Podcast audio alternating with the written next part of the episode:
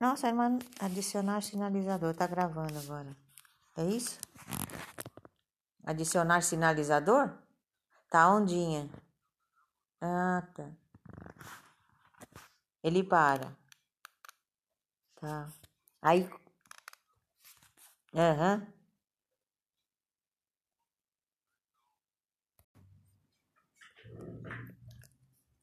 Olá.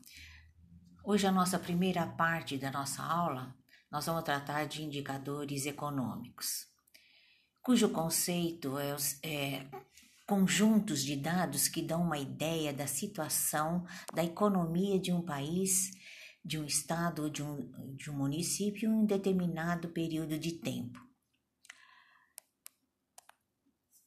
Um dos indicadores refere-se ao PIB, Produto Interno Bruto, que representa a soma de todos os bens e serviços produzidos numa determinada região, num país, estado ou cidade, durante um determinado período, mês, trimestre, ano. O PIB é um dos indicadores mais utilizados na macroeconomia com o objetivo de quantificar a atividade econômica de uma região.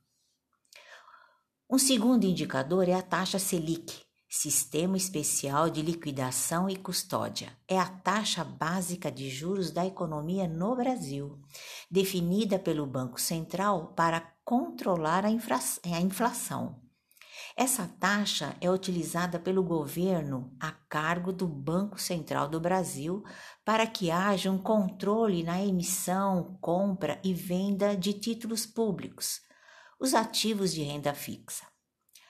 Um terceiro indicador é trata-se do investimento estrangeiro, que são recursos, dinheiro, né, que entram no Brasil e vão para o setor produtivo da economia, ou seja, setor primário, setor secundário e terciário.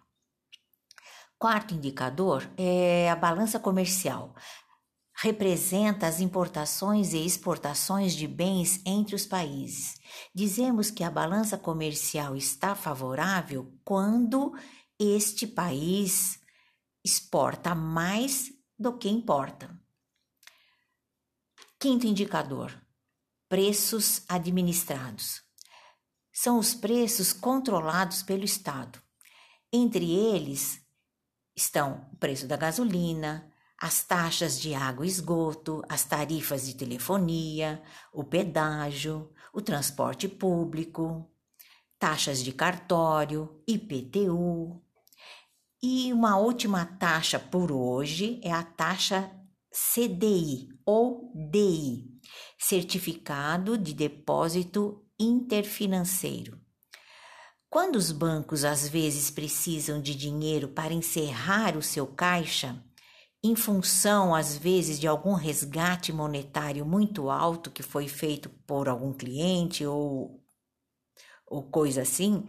Então, o que, que o banco faz? Ele pega dinheiro emprestado de um outro, branco, de um outro banco por prazos curtíssimos, exemplo, um dia, gerando a tão famosa taxa DI ou CDI ok? Na próxima aula nós vamos continuar, continuar com os indicadores econômicos, econômicos que a gente vai chamar de segunda parte, ok? Boa noite, pessoal, um abraço a todos. Tchau.